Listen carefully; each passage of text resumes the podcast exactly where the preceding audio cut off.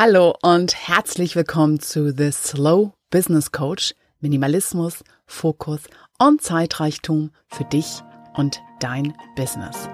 Der Podcast für visionäre Pragmatiker von und mit Jester Phoenix. Hallo und herzlich willkommen zu Folge 1. Zeitmanagement ist keine Methode. Zeitmanagement ist immer persönlich. Und warum fange ich gerade mit diesem Satz an? Warum fange ich diesen Podcast Folge 1 mit diesem Satz an? Nicht nur, weil es einer meiner vielen Sätze ist, die ich immer wieder gerne wiederhole und nutze, um zu erklären, was ich tue in meiner Arbeit als Coach für Zeitmanagement, also als Business Coach mit einem Schwerpunkt auf Zeitmanagement, sondern weil mir immer wieder Leute begegnen, denen ich das dann erzähle, was ich mache, und die dann sagen, hm, Zeitmanagement. Ja, für Zeitmanagement fehlt mir einfach die Disziplin. Oder ich war schon bei einem Zeitmanagement-Kurs und na ja, ich habe da so einiges mitgenommen und wenn ich das machen würde, ja, aber da fehlt mir einfach die Disziplin oder die Zeit oder irgend sowas. Und es klingt zum einen immer so danach, als ob Zeitmanagement irgendwas wäre, so eine ganz feste Einheit. Und wenn man der nur folgt, wenn man brav genug ist, diszipliniert genug ist, dann ist alles gut. Dann ist man strukturiert. Dann kommt man nie zu spät. Dann schafft man immer alles pünktlich. Dann hat man jederzeit alles im Griff, alles im Blick Nichts Unvorhergesehenes passiert. Es gibt eine feste, starke Struktur, einen Plan. Und wenn man dem einfach von A nach B, nach C, nach D folgt, dann ist alles und für immer gut. Mir ist noch nie jemand begegnet, wo das so funktioniert. Und deshalb weiß ich auch nicht, warum wir, und dann sage ich mal wirklich wir als Gesellschaft immer wieder, glauben, dass es das ist, oder dass sich dieses Extrem des Mythos immer wieder hält. Dass Zeitmanagement einfach etwas ist, das wir zu bedienen haben. Und es gibt noch so einen Satz, den ich gerne verwende, der auch noch aus meiner Zeit als Autorencoach ist. Und der geht so, Don't ask what you can do for structure. Ask what structure can do for you and your story. Also frage nicht, was du für die, für die Struktur tun kannst, für das Zeitmanagement, sondern frag, was die Struktur, das Zeitmanagement für dich tun kann. Und deswegen geht es auch nicht um Disziplin. Und was ich von Disziplin halte, nämlich sehr wenig, ähm, und was für Alternativen ich dazu sehe, dafür, darüber erfährst du mehr in der nächsten Folge. Jetzt geht's aber erstmal nochmal darum, warum ich dieses, diesen Mythos Zeitmanagement hier einfach ein bisschen zerlegen möchte und ein bisschen greifbarer machen möchte, was es denn heißt, wenn ich meine, das ist persönlich. Ich nehme mal so eine Methode, die da ganz oft ähm, so verwendet wird in Zeitmanagement-Trainings, die Eisenhower-Methode, die Aufteilung der Aufgaben in wichtig, unwichtig, dringend und undringend undringend, ja, nicht so dringend. Und weil es gibt einfach Menschen, für die alleine diese Frage, ist etwas wichtig oder ist etwas dringend, schon den ganzen Tag einnehmen kann. Wichtig im Vergleich zu was? Wichtig in welchem Sinne? Was ist überhaupt wichtig? Ist etwas überhaupt wichtig oder ist alles unwichtig oder ist alles wichtig? Weil das sind so eine ganz groben Kriterien, die für manche einfach überhaupt nicht resonieren, die einfach gar nicht klar sind. Alles ist irgendwie wichtig. Und was alles wichtig ist, was mache ich dann? Wie setze ich dann meine Kriterien an? Wie setze ich dann meine Prioritäten? Und die kommen durch so eine Methode so ins Schwimmen und denken, ja, wenn ich das könnte, dann könnte ich Zeitmanagement, dann könnte ich meine Prioritäten setzen, dann würde ich immer alles pünktlich und so weiter und so fort. Für manche ist das ganz klar. Für manche, die nutzen diese Methode wichtig, unwichtig, dringend nicht. Ah ja, okay, ich weiß. Und los geht's. Und denen hilft es. Die fühlen sich aufgeräumter, dadurch fokussierter und sie können dadurch besser arbeiten. Oder noch so ein Biorhythmus, so ein Biorhythmus und so ein Zeitmanagement, Mythos, der mit Biorhythmus zu tun hat. Und zwar dieser Mythos, mach morgens als erstes das Wichtigste. Okay, oder das Unangenehmste gibt's auch, dieses Eat the Frog first.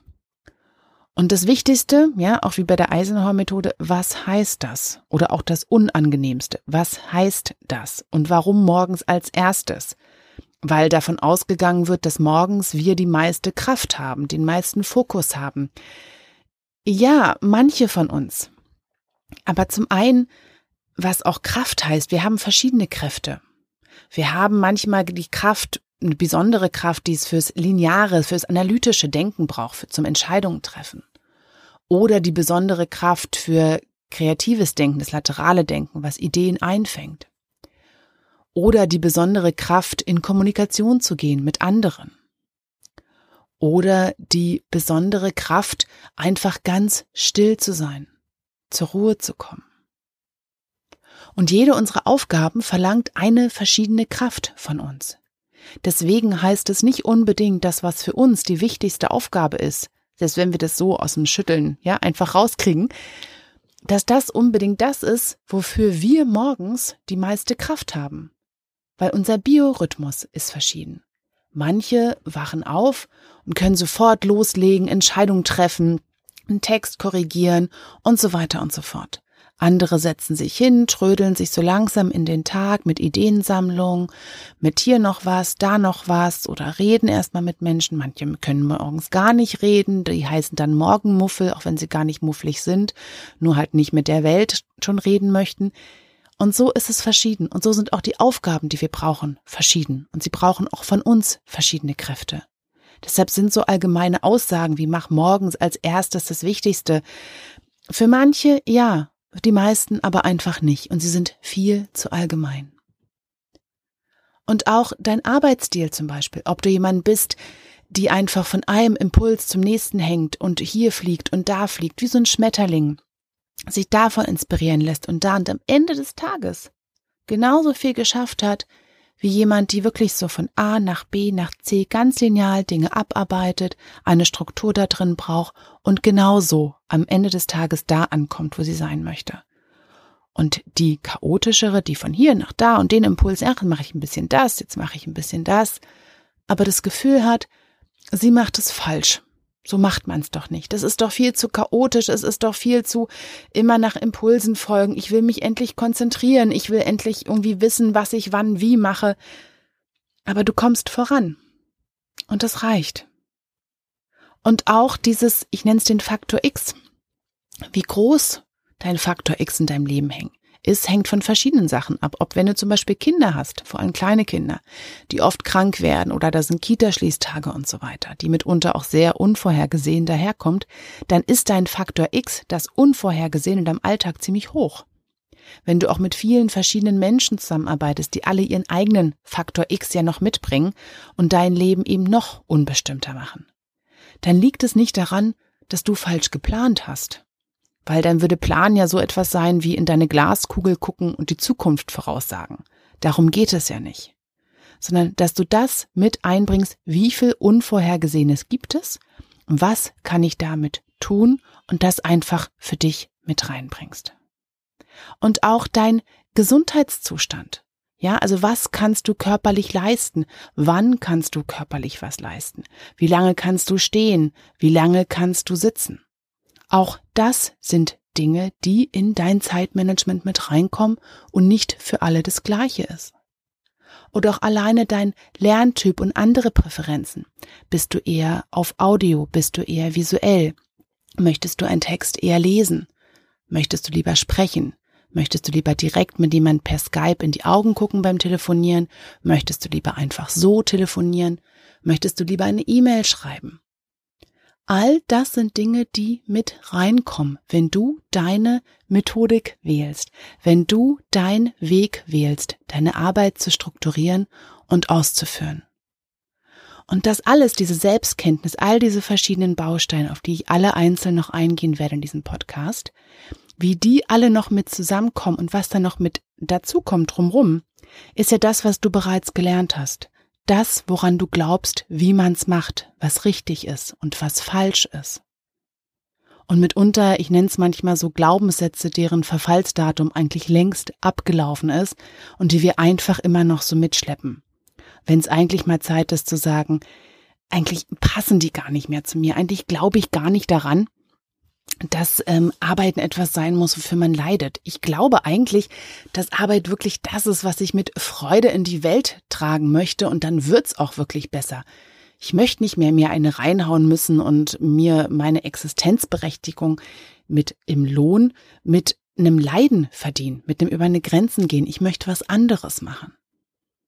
Und das ist ja nicht einfach immer so, dass das in erster Reihe steht in unserem Kopf, dass das gleich ganz offensichtlich ist. Mitunter sind diese Glaubenssätze ein bisschen tiefer verbuddelt und wir kommen erst drauf, wir merken, hey, deshalb komme ich hier nicht weiter. Es macht mir Spaß und ich denke, das ist keine richtige Methode. Oder ich muss es mir schwer machen. Ich muss den Frosch zuerst essen, weil wenn ich leide, dann ist es Arbeit. All diese Dinge, wir alle haben da unsere ganz eigene Verstrickung von Dingen, die immer wieder da mit reinspielt, wie wir es machen, wie wir uns aufteilen. Und deshalb kann es ausreichen, dass du ein paar Methoden lernst zum Zeitmanagement, die anwendest und manchmal aber eben nicht. Manchmal braucht es eben ein bisschen mehr Auseinandersetzung mit dir, ein bisschen mehr Experimente, Trial and Error rauszubekommen, wie du funktionierst mit all dem, was dich und dein Leben drumherum ausmacht. Und was ich dir heute mitgebe, als kleinen Impuls, als kleine Fragen, ist einfach, was weißt du schon über dich? Was hast du schon rausgefunden? Wie funktionierst du? Was sind so deine Aufgaben? Was brauchen die von dir? Was für Kräfte? Was für eine Art von Konzentration? Und wann am Tag sind das deine besten Zeiten? Guck einfach mal so, versuch mal vielleicht auf dem Blatt Papier so ein paar Dinge zurechtzuschreiben, wie wenn du so eine Gebrauchsanweisung für dich schreiben würdest. Was weißt du schon über deinen Biorhythmus, über deinen Arbeitsstil, über den Faktor X in deinem Leben? Was ist dir alles schon bekannt? Und auch, was ist dir alles noch nicht bekannt und was möchtest du noch rausbekommen? Was möchtest du alles noch rausbekommen, um wirklich mit dir arbeiten zu können? Und nicht mehr das Gefühl zu arbeiten, zu haben, du arbeitest einfach nur gegen dich.